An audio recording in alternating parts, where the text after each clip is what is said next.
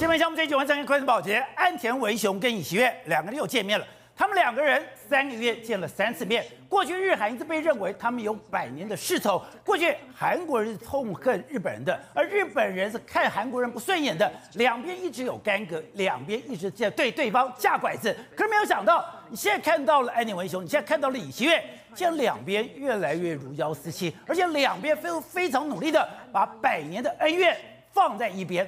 放在一边干嘛呢？放在一边很清楚，两边就是要去对付中国。而尹锡悦现在的态度越来越清楚了，他现在对中国毫不假辞色，只要中国有任何的质疑，有中国批评韩国，马上就打了回去。而尹锡悦开的第一枪，直接攻到中国的要害。就是长津湖战役，中国最骄傲就是全世界唯一只有中国打败过美国，就是在抗美援朝战役的时候，能够把美国逼回三十八度线，而且中间最重要的就是长津湖战役，中国还为此拍了一个影片来纪念，好像因为整个中国人民解放军的勇敢，中国人人民解放军的勇猛，让整个美军退却，让整个美军失败。但李学说不是这么回事，你根本就打败仗了，你十几万人根本包围不了一两万人的美国第一海军陆战队。还有，我们现在找到了一个越来越多的史料，这个跟台湾居然有密切的关联。这是中国人民革命军军事委员会，当时委员长就是毛东，毛东写给宋时轮，也就是长津湖战役的指挥官。在这个指挥官里面，他特别提到什么？他说：“你们九兵团久居江南。”久居江南本来备战干嘛？备战训练都是要解放台湾的，现在居然起来到那个冰雪连天的高寒之地来打仗，就是说，你看到了长津湖战役，长津湖战役死的那些人，那个九兵团，如果他们没有死在长津湖，他们如果没有死在这个寒战的战场，他们居然是已经被训练好。要来解放台湾的。好，我们今天请到来宾，在大方首位的财经专家黄寿松，你好，大家好。好，这是《每日电视报》董事长吴子嘉，大家好。好，第三位是时事评论李志浩，大家好。好，第四位是上周的总主笔吕国珍，大家好。好，第五位是资深媒体夏宏之，大家好。好，第六位是战略专家李宁辉，大家好。好，走，大家都很难想象说，哎，韩国跟日本现在这么如胶似漆。刚刚讲的三个人三个月见了两次面，呃，三次面，三次面，哎。今天尹锡悦还用家宴的规格来招待这个岸田文雄，没错。那跟人讲的，两边都非常努力。最可怕的是什么？两边都非常努力的要把百年来的历史恩怨丢在一边。两边丢在一边干嘛？共同对付中国。没错，日本跟韩国看起来的话是真的要完全绑在一起了。宝杰，那三月多的时候，尹锡悦去访问日本。那紧接来说的话，今呃这几天的时候。岸田文雄去访问韩国，在五月十七号的时候，尹锡悦又要到日本去，因为要参加五月十七号的 G7 的会议。你知道两个国家如胶似漆到这样的程度，他们不是有百年恩怨吗？而且尹锡悦说的非常清楚，必须摆脱，如果不完全梳理的这历史问题的话，就进一步无法更向未来合作迈进的这个观念。也就是说，要把过去的历史梳理干净，对，我们才可以更进一步的合作。这也把历史包袱给丢掉了。对，那你看，哎，岸田文雄也丢出了相关的合理的回应。你看。他第一站的时候抵达韩韩国的时候，就先去显忠院致意。显中院，显忠院就是当当初的这个日本占领这个这个韩国的时候，有非常多的这个烈士的，就站在这就台湾的忠烈祠，他也去看了。另外他还说，想到日据时期朝鲜半岛带来的苦难和痛苦的时候，他感到心痛。所以说他试出这样的一个善意。那你想说，为什么两个国家突然之间要这样子唇齿相依，而且甚至要决心要抛下历史的包袱，要交好了？为什么？因为他们现在面临到共同的敌人，那就是日，就是中国，还有北韩。我怎么这样讲？我跟他讲，中国想要打台湾，那当然是他们已经知道。真的，我今天有个民调，日本里面有九成的人很担心说中国会打台湾，因为一旦打台湾之后，日本就有事，所以日本呢必须要保护自己。但是你想。日北京打台湾的时候，还有一个国家同时也会发动攻击，谁？那就是北韩。北韩一定会第一个时间。如果假设北京今天攻击台湾的时候，美国在这个地方要花很非常多力气，日本要花非常多力气的时候，这时候呢，南韩就变成是孤鸟，会变北韩直接攻击。你说中国只要犯台，对，金小胖因为有动作，因为动作，这跟韩战一模一样的这个状况，所以你就知道。被首尔也非常担心，首尔知道哇，万一真的台海出问题，所以为什么尹锡悦说台海问题不是两岸的问题，是国际的问题？因为他说会牵动到北韩，所以他必须要这样如果真的我要一起对付北京跟北韩的时候呢，那我要怎么样？我只要回到美日台的这个同盟里面，所以韩国就加入了这个同盟，他就必须要跟东京化解相关的这个恩怨情仇，才能够加入这边西方的这个同盟。所以说，哎，现在南韩、东京不，南韩、日本、台湾，对。已经形成了一个三角关系。对，好，那这样，因为为什么这样说？你可以看这几天的时候，拜登政府也讲得非常清楚嘛。他说准备要比照对乌克兰军演的方式，准备要军援台湾五亿的这个状况。那这样，我们的邱国正已经说，这几天已经在谈哦。他说没有算在军购的费用里面，所以你可以看，所以美国我们跟美国买军购之外，对，美国还要给我们五亿美元的武器。对，所以你看，美国在这个部分来说，都已经开始在这个运筹帷幄。甚至今天，我觉得最具最具有这个指标意义的是什么？尹锡悦居然说了，美国跟韩国签的这个华盛顿宣言，不排除会把日本纳进来，所以就说日本搞不好接下来也会成为这个核保护伞一个非常重要的成员之一。好，我们看到了，现在解放军报哎也关顾住关这个，解放军报讲说，美日韩的举动。值得高度警惕。宝杰，事实上对中国来说的话，它的噩梦要出现。为什么？一旦美日韩真的在结盟之后，对中国会形成巨大压力。所以他讲得非常清楚。美日美韩同盟升级的这个，旨在服务美国大国竞争，还有印太战略。美国不断给日韩这个军事力量结合在一起的时候，凭借着经济、科技还有军事实力，日韩有能力在短时间之内成为军事强国啊！你说日韩都会变军事强国，所以他非常非常担心啊。那另外一个，你看他们尹锡悦提出，所以韩国想变军事强国，对，当然是一定要美国帮你解开捆龙锁才能够这样子嘛。那你要解开美国捆龙锁要怎么样？学日本。日本是完全对美国交心，美国就会对对你交心。一样的，南海，你只要对美国交心了，我也会为你打开捆龙锁，就跟台湾一样。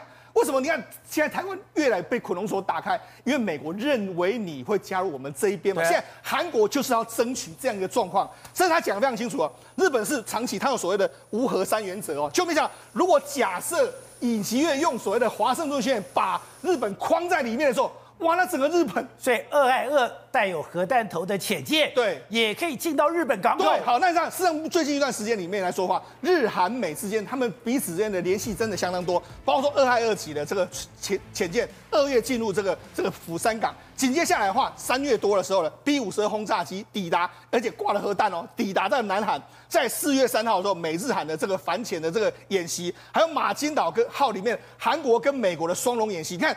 在在都在不断的演习，但是紧接下来呢？现在我们看美日哎日韩之间比较少联系，对不对？紧接下来你看日日韩之间的防长准备在下个月要开始进行会谈，国防部长要会谈，双方准备要进行更进一步的合作。好的，你刚刚讲到的，今天台湾跟韩国，你刚刚居然用唇齿相依来形容，当然是这样。我们就讲尹锡悦说的那句话，他不是没有道理。他为什么要说台湾问题绝对不是中国内部的问题？因为他知道。一旦中国打台湾的时候，北韩一定会攻击这个这个南韩，这就跟当初南南北韩战争的时候状况是一模一样的这个局面。而且我们今天找到一个史料，当时就一直有传说说，哎，原来打这个抗美援朝朝鲜战役的。是本来东南战区的这个部队，是。当时本来是训练，是刚刚讲到，当时是粟裕训练好要来攻台的，对。结果没有想到，因为韩战打了，韩战打了，在史达林的压力下，我不得不把部队调到了这个北韩，调到了南韩，因为这个地方跟气候不一样，是。才有所谓的冰雕连，才有很多人死在那里，对，那只是江湖传说，对，可现在找到了，哎，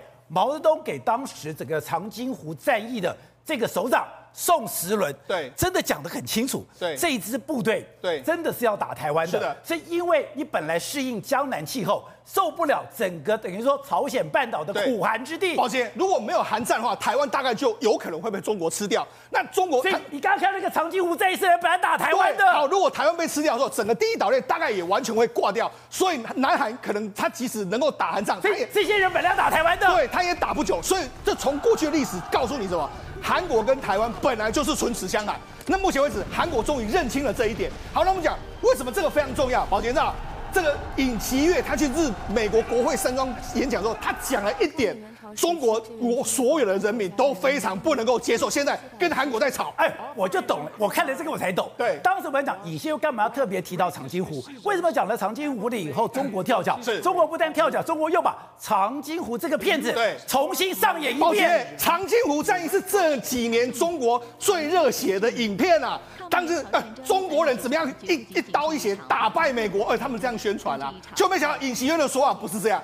尹锡悦说法是说，哎，我们当初的这个美韩联军啊，击败了这个中国啊。他说啊，中国用十二万的军队去围困我们了，九军团的十二万围困美美韩的联军，特别是美国陆战队一师，一共陆陆战队一师只有一万人，就没想到还被他们突围。然后突围不说，他还带了十几约莫十万的难民离开，而且十万难民是完全的离开，里面还包括了文在寅。文在寅的爸爸是这么走的，他就是在这样离开，所以他讲了，他就说。所以我在打长津湖战役的时候，你十九万人包围我一万，对，你不但没有把我给打败，我还顺利离开。我不但顺利离开，我把这边的老百姓撤走，对，撤走里面有一个文在寅的爸爸，对，如果没有长津湖战役，对，文在寅就不可能当南韩总统了。对，他说这个是这是这样的历史事实，可是中国怎么宣传？所以现在等于是中国现在就很生气，说你也是罔顾这个历史嘛。所以现在双方吵起来。不过好，我们来看真正的史实是什么？这是中国人民解放军的这个军事委员会，这是毛泽东的这个字他写了给。宋时轮，宋时轮就是当时的主战这个长津湖战役的。他说：“我跟你讲，宋时轮要回到这个朝鲜的，度过这个鸭绿江的时候，他很难过啊。为什么？因为在当初死了太多太多人了。好了，我们讲，这是这个这个毛泽东他亲自写的。他说什么？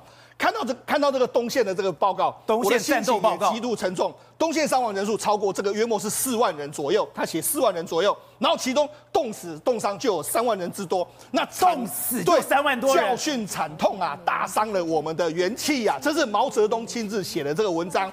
另外一个他就说了什么，这个尤其这个这个兵团久居江南啊，我们准备训练都是为了解放台湾呐、啊，就没想到在在这个所谓的这个风风雪连去打仗啊，就损伤相当的惨重啊。所以这是毛泽东亲自写的这个文字在。他讲说。我们本来是为了解放台湾，不是久居江南，现在来到了风雪连天的高寒之地打仗，根本没有准备。对，所以他写了这样，所以呢，哎。讲了老半天，中国把长津湖吹成这个样子，结果，宝姐，事实上现在毛泽东说教训惨痛啊。对，好，那我们讲这个这个战役为什么对中国来说真的教训惨痛？宝姐啊，中国这几年，如果你去看长津湖战役里面最有名的就是冰雕连嘛，他们就说哇，我们中国的军队啊是这个坚持到最后啊，然后后来哎死守到最后一刻，去看这些兵，哎，以为他们在那边，就没想到都已经被冻成这个冰人这样一个状况，宝姐。那这你十二十几万人去围困人家一万多人，结果你还最后你被冻死，人家都还可以顺利逃开，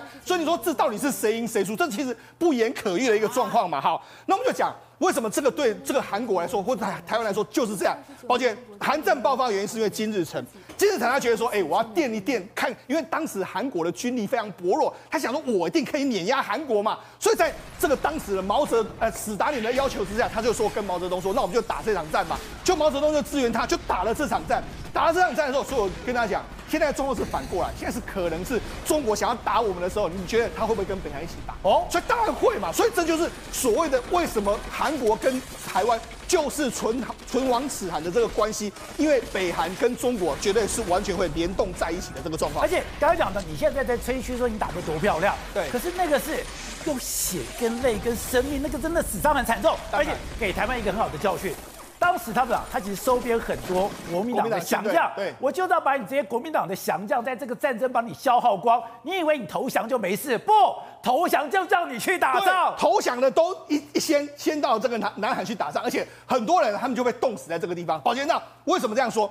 为什么他们会死那么多人？我们就讲里面有非常多，当然被冻死在那边，冻伤在那个地方，这是真的是这样的状况。但是这样最惨的是什么？因为这部部队原本是粟裕训练的这个第九兵团，要来打台湾的嘛，久居江南。但是因为一九五零年那时候呢，他这个毛泽东说要支援这个这个这个朝鲜战争的时候，他们匆忙的被调到北部去，根本没有准备，所以呢，他们都很多兵很多兵呢，根本没有毛衣啦，没有这个所谓棉袄，就去打仗。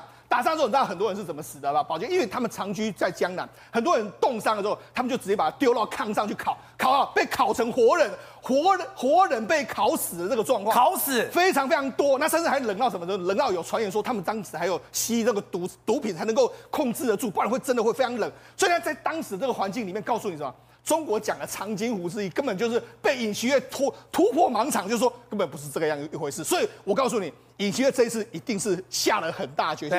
他居然敢提长津湖，那绝对是没有回头路了。好，董事长，之前我一直困惑说，哎，尹锡悦干嘛在美国要提到了长津湖战役，提到了长津湖战役，为什么中国会这么样生气？原来中国是更小灯小 K，哎，我本来把我的疮疤美化变成我的一个战功，现在你就要把我的疮疤给掀掉，掀掉了以后，看了毛泽东的这个手谕，才知道说这个第九兵团原来久居江南是要打台湾的，而且后来打变成长津湖，结果被冻死，变成了冰雕连。而且你讲，哎，原来你对战士也非常熟悉，这个第九兵团，这个宋时轮的军团是真的能打仗的，而且是中国。非常少数的机械化部队，他那封信上有写两个人呢，一个是时轮，一个勇。勇是谁？你知道吧？叫陶勇。陶勇，陶勇是谁呢？陶勇是当时政委，啊，宋时轮是谁呢？是司令员。这写给两个人。对啊，宋时轮、陶勇。对，你看见没有？陶勇，你看啊，就知道。所以说，他这个这封信上，他承认他这个是一个失败的这个战役。对。教训惨痛。好，那我现在反过头去，为什么中共经过几十年的寒战当中，他的宣传里面从来没有宣传过长津湖？哎，他就上甘岭，对不对？上甘岭。电影打拍上甘岭，台我的祖国又讲了韩战，他有什么时候讲过是什么？这这个这个这个长津湖从来没有哦，是到了到了习近平习近平这个时代，他妈才扯这个玩意出来。所以中共自己本身知道这是吃败仗，所以没人谈过。那习近平不知道吗？习近平不是，他们没有不敢做，他拍电影嘛，拍电影给你搞一个东西变成，所以搞得很没面子嘛。哦。他认为他是电影拍成美化这个战争变成一个胜利。对。结果这个尹锡悦看什么打败仗啊，就跑到美国去嘲笑他嘛。那他一讲这个，因为这个美军的历史里面是一个胜利的嘛，对，是一个成功的转进，对，他把陆战师全部撤退完了，还带着老百姓一起撤退，对，这个非常了不起的一个转进的一个成功的战役，对，结果两方面说法完全相反嘛，但今天你找到了毛泽东亲笔信承认，这个是一个失败的教训惨痛，教训惨痛，大伤元气？这个是，那我现在再解释一下。当时这个宋时轮准备的在江南的部队就是要打台湾，而且这个是他的他特战，这是他的建制完整的一个现代化部队。能打吗？能打的，那是准备能够打台湾部队，他已经准备要打了，而且兵力是强的，对，而且他的装备是好的，都是没有问题的。而且当时已经冬天嘛，对，他冬天的时候从江南已经也冬天了嘛，对，江南冬天也也是一样，那也是穿冬衣啊。穿冬装，我我看的我看的资料上面写的是什么？他那个冬装啊，他穿的是两斤半的棉被。两斤半。可是这个两斤在在在在江南可以，在在浙江啊这些江苏一带没有问题。对。可是两斤半的棉被跑到了这个朝鲜半岛，朝鲜半岛零下三十度，马上一冻就死掉了嘛。所以你看到没有伤亡冰冻就变成这个。他就是死亡四万人，冻死三万人，伤三万人，多可怕的事情！所以毛泽东气都气昏了嘛。如果当时没有韩战的话，他打哪里？打台湾。他打台湾，打不打得下来？有可能打得下来。为什么呢？因为韩战之后改变了亚洲的格局。对，美军就确定第七舰队干到底了，对不对？后来就打越战啊，美韩战完打越战啊，越战也是跟他打啊。所以美军长期从韩战之后就长期跟共跟共军跟解放军作战嘛，对，那台湾就变成了解放军作战的一个后勤的堡垒，所以我就确定了我们跟解放军的作作战的时候，所以美军给予我们非常多的新式的装备。尤其是海军跟空军，尤其空军的武力。所以现在不断的提到韩战，就代表现在的格局就是韩战之后的格局了。现在的格局跟就是现在开始就是要对他又要经过了四十年改革开放，跟美军的本身完成一个非常融洽的合作。现在整个整个宣布宣告结束，美中的冲突未来的二十年不会停止。但美军本身也确定。就已经把中国解放军当成主要的敌军。那这个确定之后，你你可以看到，它是处于在军事作战跟跟经济的合作上，整个复合在一起的一个敌我关系出现了嘛？那这个关系出现以后，那美国就要领导整个亚太的盟友来围攻中国解放军，跟中国这个确实已经形成了，因为中国在习近平手上一首先不断的挑衅，要挑战美国的霸权地位，要重建以中国为主的世界新秩序。这个美国可以忍耐？不能忍耐，干到底了，干到底。好的，国珍，该长，这一次尹轩为什么做这一百八十度的改变？当然有这个国际战略的因素，还有一个你讲的更关键是韩国现在的经济。不转弯，它撑不下去了。对，而且今天韩国算是解开了它的半导体封印。你看这张图，就是岸田文雄见了所谓的韩国六大工商团体的主要负责人，谈的是什么？谈的是从二零一七年韩国被封印之外之后。要开放所谓的半导体的供应，那时候其实韩国，所以说以前的什么光阻剂啦，很多的洗涤剂啦，那个日本不给韩国，现在给了。对，那时候韩国一度要从比利时买日本企业的所谓的光阻剂、极紫外光阻剂，现在完全不用了。韩国只要，当然它有一个条件是，韩国要接受日本的辅导核食，就是经济合作。你要接受这件事情，我们半导体供应链就可以谈。所以等于它要解开这个封印，而且对于韩国来讲。中国市场真的不是那么重要，美国跟日本反而更加的重要。你说现在对韩国来讲，不管他喜不喜欢、高不高兴，他已经慢慢丢掉了日中国市场。他丢掉中国市场，其实已经一去不回头了。对中国市场真的对韩国毫无意义。你看拜登是比较重要，为什么拜登来重要呢？韩国首席现在三星还是世界第一，占了超过百分之二十，可是中国只有百分之一。你说中国对他重要吗？再来讲现代汽车，现代汽车。其实，在美国市场销售占集团的百分之二，在中国其实只占百分之五。以前可以卖一百六十万辆，现在只剩四十万辆。但是现代汽车还是世界上是三大车厂，只卖了六百八十万辆。中国对它重要吗？毫不重要。好，那另外就讲说，现在韩国的内部压力也太大了，它在不改善，哎，它居然是全世界刚刚讲的 OECD 里面。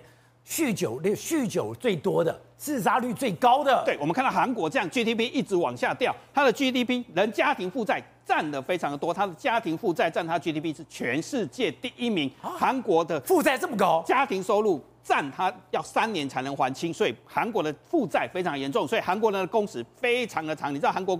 尹锡悦上台之后，一度要把每周工时从五十二个小时调到六十九个小时，六十九小时等于亚洲工作工时在已开发国家它是最多的。所以韩国人碰到什么问题？每天工作是早上七点开始工作，十点还在工作，半夜三点老板还会找他来工作谈工作。结果韩国人做了什么？要吃很多安眠药，所以很多安眠药是一个晚上可以吃二十颗安眠药，一个晚上吃二十颗。韩国人对安眠药上瘾已经成为他的流行病。韩国估计有十万个人是有对安安眠药上瘾的。结果不只吃安眠药，韩国人还喝酒配安眠药，这个更严重。他每年吃的喝的烧酒喝了三十四亿瓶，而且很多是配着所谓安眠药吃。对，所以韩国就发生什么现象？有些半夜吃的安眠 吃的安眠药的人还会梦游。哎，当然，你说。韩国算哦，他一个人一年哦，平均消费八十四点七瓶的烧酒，等于一个礼拜我要喝掉一点六二瓶的烧酒，平均呢，烧酒把它排成排到赤道里面，可以绕地球一点八圈。所以韩国人很多吃了很多安眠药，二十颗安眠药，再配了酒之后，很多跑去梦游，把冰箱里面那些食物给吃掉，生的食物哦，把鱼、畜肉这些都吃掉。接下来还有这么严重，还有开车跑到路上去发生车祸了。所以韩国。喝酒酗酒的人超过一百六十万人，难怪你们上周曾经用了一个富饶却不幸的这个形容词来形容韩国。对，他们竞争力超强，很拼命工作，可是非常的真的是舍命工作。韩国的自杀率是在 OECD 国家的两倍，平均每十万人有二十三点六个人自杀，没有一个国家这么多。第二名是立陶宛，是二十个人，所以韩国人是舍命拼经济。碰到这种情况，韩国人更加卖命。这除了西太平洋之外。现在当然，全世界最关心的就是俄乌战争。现在一直有说法是乌克兰已经做好准备了。那乌克兰做好什么准备？连捷克的总统帕维尔居然讲：“哎，他现在已经准备了九个机械化旅，准备反击。他现在准备多少人？准备将近哎，可以到了七点二万人，有九百辆的装甲车，三百一十五辆的战车都已经准备好了。准备好，他讲哦，今年只有一次机会，今年一定要成功。如果反攻失败，”会重创乌克兰，对，因为呢，大家都知道五月九号是俄罗斯的胜利日啊，所以大家就在猜这几天应该会有动作。而捷克总统就要提醒哦，乌克兰你现在兵强马壮啊，七点二万人，九百辆装甲车，三百一十五辆坦克车哦，你不要急着攻击，你只要攻击，你只要错过，让俄罗斯守下，今年就没有机会结束了。这真的是个关键时刻，这真的是毕其功于一役啊！而且呢，俄罗斯哦，因为知道整个乌东战线有多长，有一千四百公里的战线，俄罗斯也知道乌克兰要对让俄罗斯贝多绿分，准备的地方很多，力量就分散，所以俄罗斯非常聪明，他们现在开始干嘛？开始放弃占有的领土哦，紧缩防御的面积啊！比如我们现在看到扎波罗。撤了十八个地方。对，第一个先看扎波罗热，扎波罗热现在出现这种大量的撤离的车队哦，哦，而且他把扎波罗热撤离到别尔江斯克啊，就是说这个往你说这个是俄罗斯撤军的动作，对，全部俄罗斯的撤军的动作，而且是往别尔江斯克去那边撤。给大家看下个画面，别尔江斯克已经有大量的俄罗斯的这个车队哦，在这边去做集结啊，甚至呢，马利坡也往扎波罗热去撤，然后扎波罗热往往别尔江斯克去撤。所以俄罗斯现在谈的事情是什么？俄罗斯现在开始从十八个乌南地区开始撤离各式各样人员，很简单的、啊，乌南可以调，可乌东不可以调。所以对于俄罗斯来说，它也不断的紧缩嘛。对，现在美国不是在乎说呃乌克兰的防空能力，而现在乌克兰的防空能力好真的真的提升了。第一个，我居然可以用爱国者增程飞弹把匕首飞弹打下来，还有今天俄罗斯去攻击的无人机很多的飞弹。全数哦，不是几包，是全数被乌克兰打掉了。对，因为俄罗斯也知道要去轰炸乌克兰的有生力量，就在七号的时候啊，凌晨四点，你知道吗？乌克兰这样整个国家三分之二的国土防空警报响起啊，三分之二，三分之二，多夸张的轰炸！可是我们现在看这个画面，这是基辅的，基辅的有它有这个防空系统哦，击落非常多架的无人机啊，所以现在乌克兰哦也不是一昧的挨打，它的防空系统也非常非常好。那乌克兰被挨打之后呢？你知道吗？乌克兰他一定要反击。俄罗斯在莫斯科的联邦安全局竟然起火了。哎、欸，这跟我们新店调查局没什么两样哎。就俄罗斯，哎、欸，这是俄罗斯在莫斯科联邦调查局、联邦 KGB 哎，竟然出现莫名的火灾。我跟大家讲，这种地方是不可能出现火灾的啦，因为它的所有的洒水系统一定是最完备的。这种地方只要有火灾，所有基震都会被烧掉嘛。所以绝对不可能出现火灾，除非有人从背后在偷袭嘛。所以俄罗斯敢射飞弹，乌克兰就敢做所谓特种行为啊。可俄罗斯现在也很狠啊，俄罗斯知道防空飞弹哦，呃，飞弹可能会被防空系统打下来。可俄罗斯现在祭出一个飞弹叫做白磷弹呐，这个白磷弹你打下来也没有用，这么多？对，这个是白磷，但是非常非常夸张啊。因为呢，俄罗斯开始在跟各种乌克兰地方攻击巴赫姆，都用白磷弹丢。白磷我们讲嘛，因为它的温度高达两千度哦，这个白磷是可以把钢板都烧穿的，而且如果沾到人的身上，它会一路烧烧到你的骨头，骨头都会被烧穿，非常残忍的武器啊！现在用在这个巴赫姆特啊。另外，另外有一个消息是，匕首飞弹，哎，这个是超音速飞弹、极音速飞弹，这个飞弹这个五马赫这么快，已经都认为说你不可能被拦截，它竟然被一个爱国者增程型的飞弹。给打下来了。对，这个是全世界目前在俄乌战争中最大的一个新闻哈，因为匕首飞弹大家都认为说它速度太快了，以至于说，而且它是属于弹道飞弹，一下来的时候，事实上是没有任何的这个能力可以拦截它的。对。结果现在呢，美国拨给这个乌克兰的两套的这个乌爱爱国者飞弹的增程型的飞弹呢，竟然就把它拦截下来了。所以这也是让什么雷神啊，或者说爱国者飞弹呢，这个这个心情大大这个兴奋了。为什么呢？因为也没有真实的战场上面做这样的试验过。对。因为美军来讲的话，他曾经做这样试验是自己的飞弹，自己弄自己的爱国者系统，但是用匕首飞弹来讲的话，实战的经验来讲的话，代表说。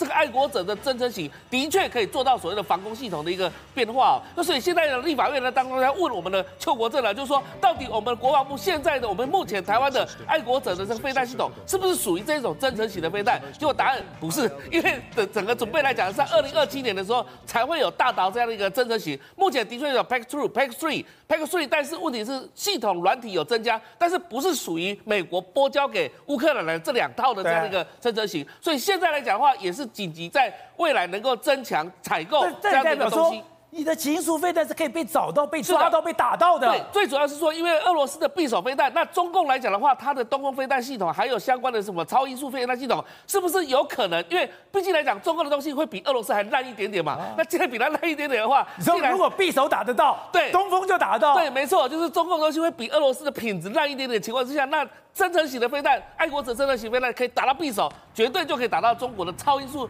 飞弹的这样的概概念哈。所以，二零二七、二零二七年作为一个节点，然后赶快拿到。爱国者增程型飞弹能够强化我们的防空系统。